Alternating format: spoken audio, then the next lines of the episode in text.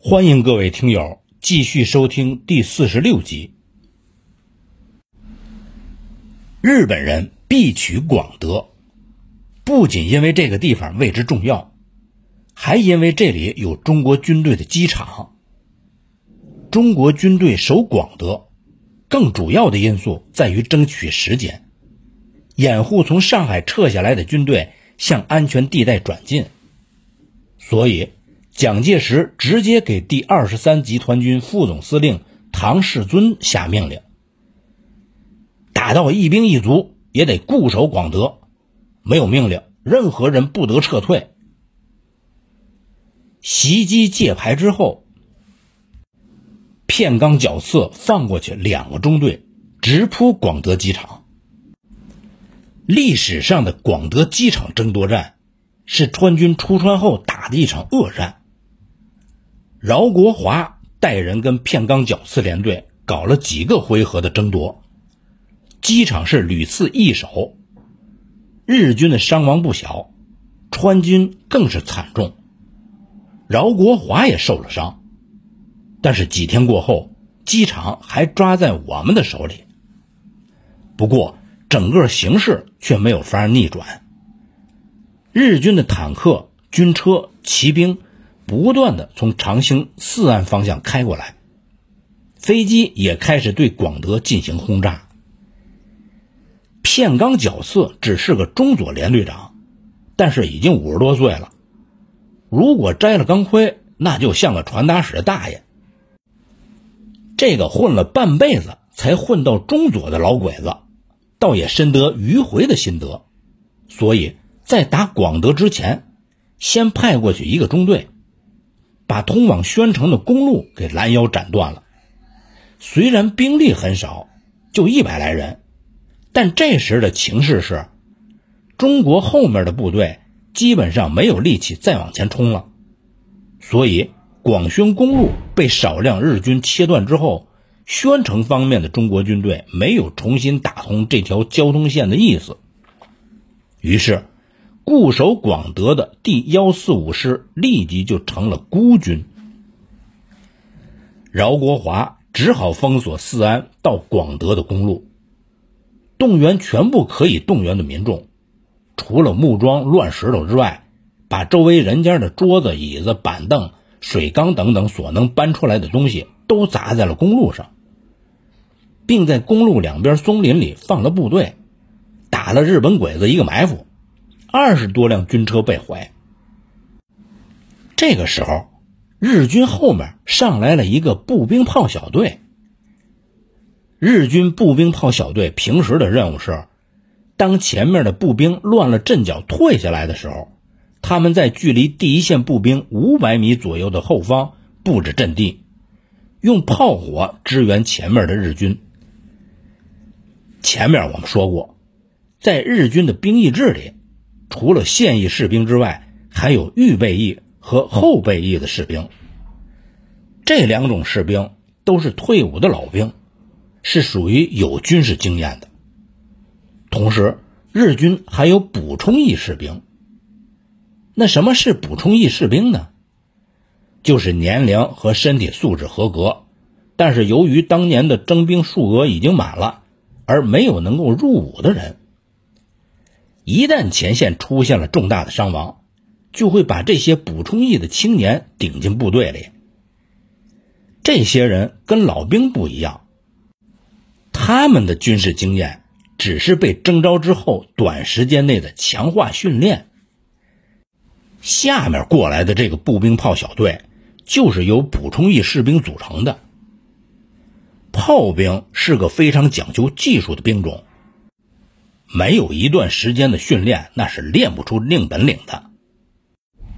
就拿片冈角四连队的这个步兵炮小队来说，这些补充役士兵是在出征前十来天才开始学迫击炮知识的，所以大多都是菜鸟。在前面的日军被打了埋伏之后，这帮菜鸟就开始满头大汗的摆弄那迫击炮。费了九牛二虎之力，打出了十几发的炮弹，但是还真就把这川军给镇住了。饶国华手下的一个团长没有撑住，看见日军开始放炮了，就慌忙带着部队撤了。饶国华是气得不行，就只好带人退向了广德。饶国华的师本来就没有多少人，开到广德的时候还欠一个旅。几场惨战之后，能调动的就剩下两个营了。饶国华向上边报告。军长潘文华的回答很冷酷：“人在广德在。”潘文华的上级唐世尊此时又收到了蒋介石的命令：守广德不用胜利，多守一天就是大功。唐世尊就对潘文华说：“那就是守吧。”饶国华又回到了前线，一个反击下来。身边就已经不足一个营了，跟进的日军则向广德朝涌。人在广德在，那么广德要是失守了呢？自杀前，饶国华叫敢死队摸到了广德机场，把机场给点着了。十一月三十日，太阳落山，饶国华叫警卫员给自己找了一条地毯。他坐在旷野的黄昏里，拔出了手枪，顶在右边的太阳穴上。广德机场上空黑烟滚滚，连环的爆炸声是此起彼伏，震动着远山。一声枪响，将军殉国，日军的坦克冲进了广德城。与此同时，两路直接进攻南京的部队。朝香宫九岩的上海派遣军和柳川平助的第十军已经展开了竞赛。东路是山势宗武的第十一师团、敌州立兵的第十三师团、中岛金朝武的第十六师团，以及重藤千秋支队，沿京沪铁路和公路进攻。中路是藤田进的第三师团。吉住良浦的第九师团沿京杭公路进攻。西路是谷寿夫的第六师团，莫松茂志的第幺幺四师团，国旗灯支队沿太湖南岸包抄北上。海军的第三舰队第十一战队逆江而上进攻南京。野战重炮第五旅团、野战重炮第六旅团。和陆军航空第三飞行团协同作战。之前东京一度就有一个广东的登陆计划，松井答应从上海调给他们一个半师团，就因为这个，山势宗武的第十一师团和重藤支队就停了下来，没有继续向南京进攻。但是后来广东登陆计划又取消了，于是。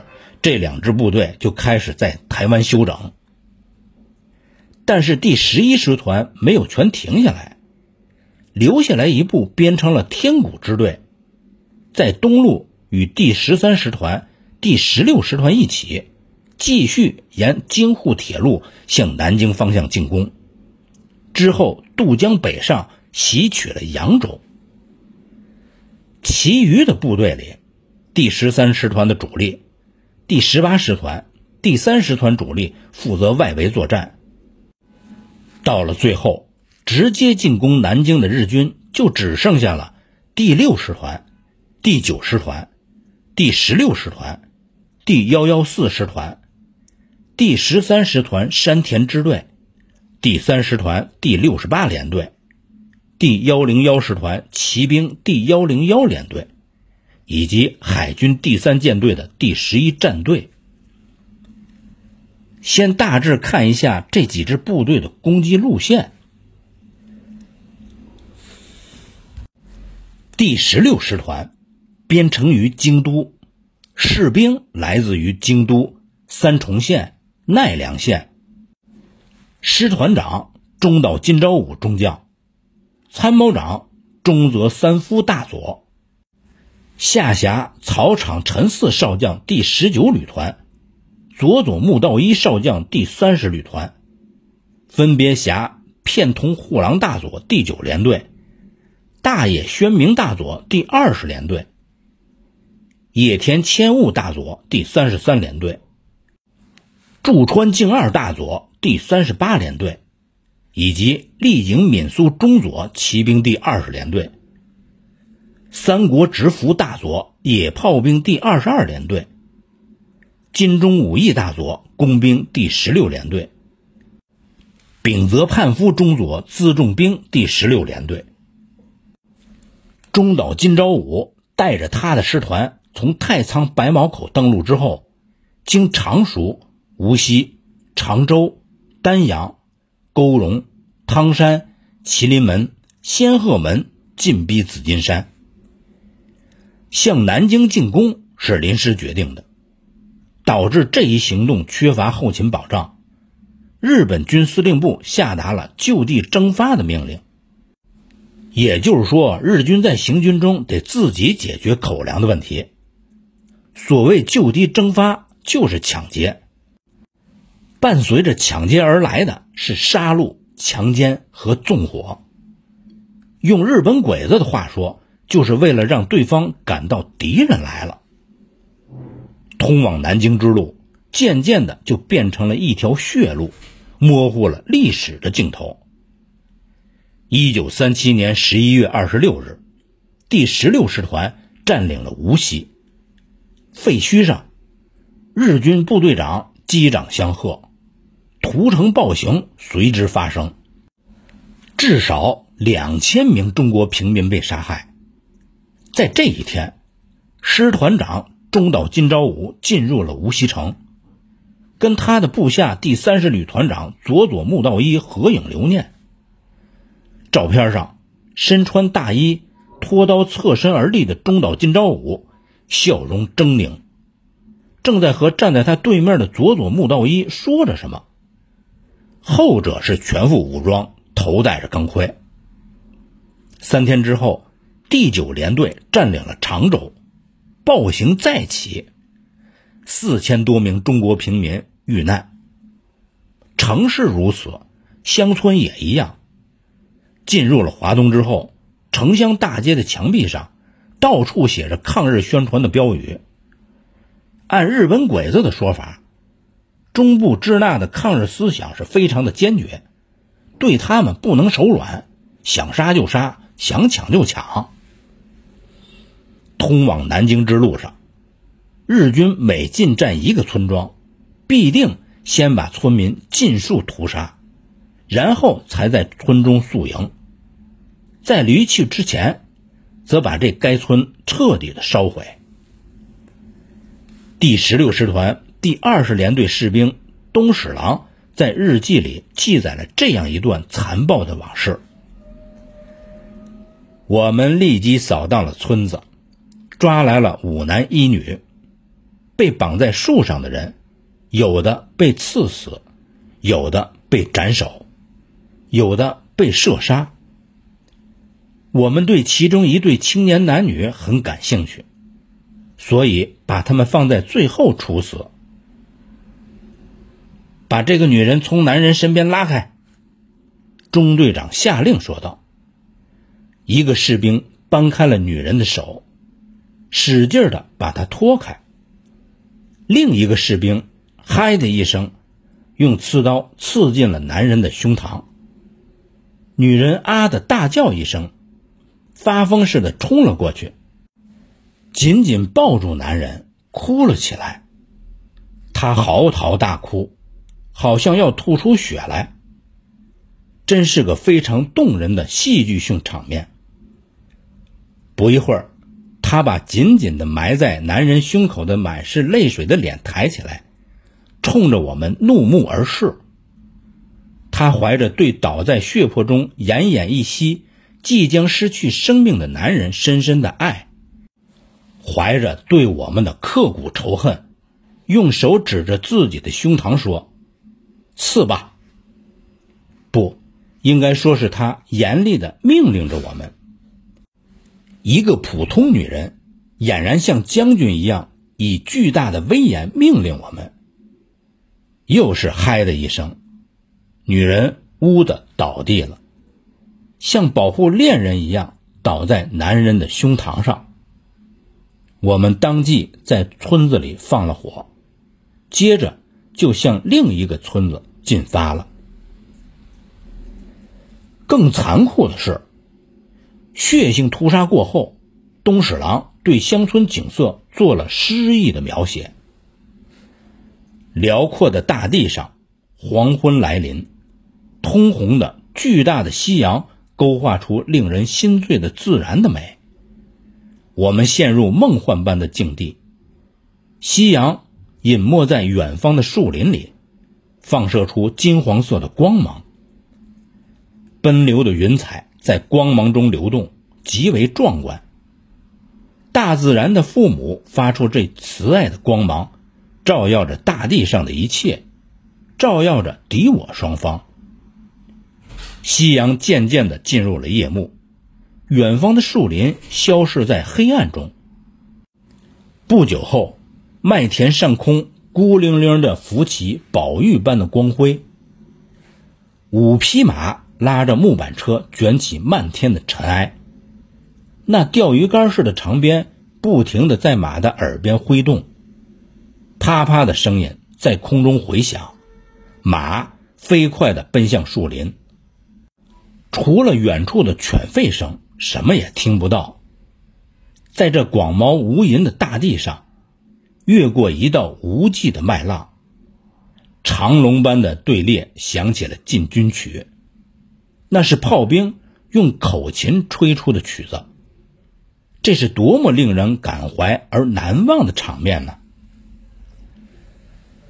就这样，向南京攻击的日军一边残酷的屠杀着中国平民，一边自我陶醉的行进在异国乡村美丽的背景中。把这种残暴推向高潮的是第十六师团片桐联队的两个少尉。野田义，时年二十五岁，鹿儿岛人，日本陆军士官学校四十九期，时任少尉副官。向井敏明，时年二十六岁，山口县人，时任少尉炮兵小队长。十一月下旬，两个人在无锡横林镇以一百个人为目标进行杀人比赛。从无锡到常州，向井敏明刀劈了五十六人，野田毅刀劈了二十五人。在常州车站，二人碰面，报出了战绩。十二月初，丹阳陷落，野田毅又劈杀了四十人，达到了六十五人。向井敏明劈杀的人数则增加到八十六人。东京日日新闻的随军记者浅海、铃木、光本、安田，以“百人斩竞争之两将校”为题，对二人进行了跟踪报道。日本鬼子的残暴程度，随着跟南京的距离慢慢缩短而上升。一九三七年十二月三日后，丹阳、沟龙、汤山相继陷落。到了九号，大野联队、野田联队主力抵达了紫金山下。东史郎在这一天的日记里写道：“前进了大约两里路，看到了石头路标上写着‘南京市’三个字。我们就像碰上了追踪了五年甚至十年的敌人一样，精神为之一振，情不自禁的高呼‘万岁’。”这尺把长的石头路标，简直是我们的辛苦、死亡和鲜血的结晶。我们走得更欢实了。再说第六师团，这个师团编成于熊本，士兵来自于熊本、大分、鹿儿岛、宫崎。九州是日本的主要矿产地，这个地方的居民。皮肤黝黑，民风凶悍。师团长谷寿夫中将，参谋长下野一霍大佐，辖板井德太郎少将第十一旅团，牛岛满少将第二十六旅团，分别下辖冈本宝之大佐第十三联队、长谷川正宪大佐第四十七联队、冈本镇臣大佐第二十三联队、竹下义晴大佐第四十五联队，以及朱木进太大佐骑兵第六联队、藤村千中佐野炮兵第六联队、中村诚一大佐工兵第六联队。川真田国卫大佐辎重兵第六联队，第六师团自杭州湾登陆之后，先是血洗了金山，随后强渡黄浦江，一部攻占了松江，主力攻占了青浦、昆山，在松江的时候进行了大肆的屠杀。按西方记者的描述，再往西繁华的松江，在第六师团过后。几乎很难看到活的中国人的影子。随后，第六师团经嘉兴、湖州、长兴、四安、广德、郎溪，越牛首山，攻至雨花台，拿到第十军参谋长田边胜武的作战计划后，谷寿夫尖笑一声，因为在他看来。自己的师团有了第一个陷落中国首都的可能。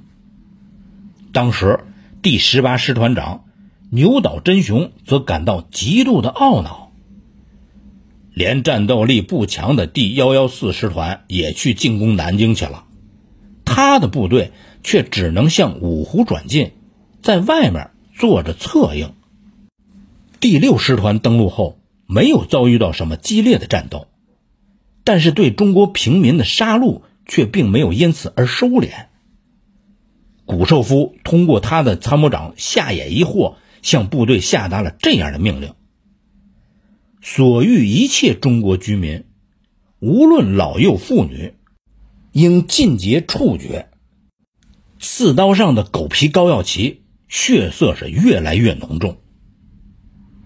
第三个说第九师团。编成于石川县首府金泽市的这个师团，士兵来自石川、富山、福井。师团长吉住良辅中将，参谋长中川广大佐，下辖秋山义允少将第六旅团，景出宣实少将第十八旅团，分别下辖伊佐伊南大佐第七联队。富士景墨吉大佐第三十五联队，人见秀三大佐第十九联队，斜坂次郎大佐第三十六联队，以及森武六大佐骑兵第九联队，长秦川秀大佐野炮兵第九联队，野中立真大佐工兵第九联队，三田村正之助大队辎重兵第九联队。上海陷落后，第九师团沿京杭公路向南京追击。十一月十九日，跟第三师团陷落苏州后，急住两浦分兵两路，以第六旅团横渡太湖，第十八旅团沿太湖北岸趋无锡。到了常州附近之后，两支部队会合，经过金坛、天王寺、所树镇。胡书镇、淳化镇，前锋尾随中国军队，第一个追到了南京城下。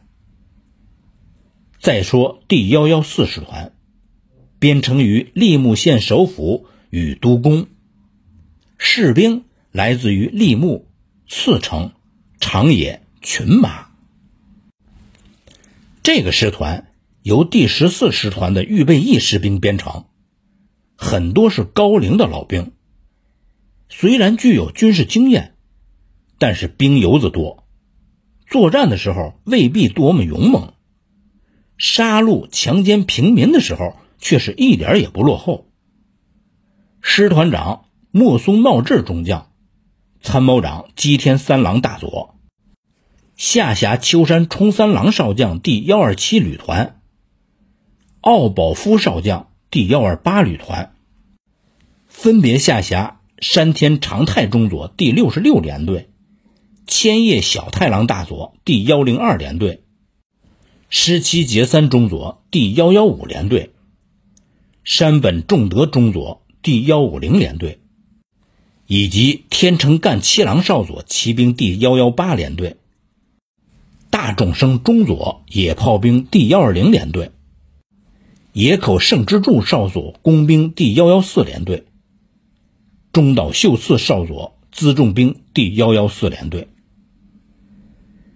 第幺幺四师团登陆后，经过嘉善、嘉兴、平望镇、湖州，再沿太湖南岸北上长兴、宜兴、溧阳、溧水，激战莫陵关，抵达南京郊外。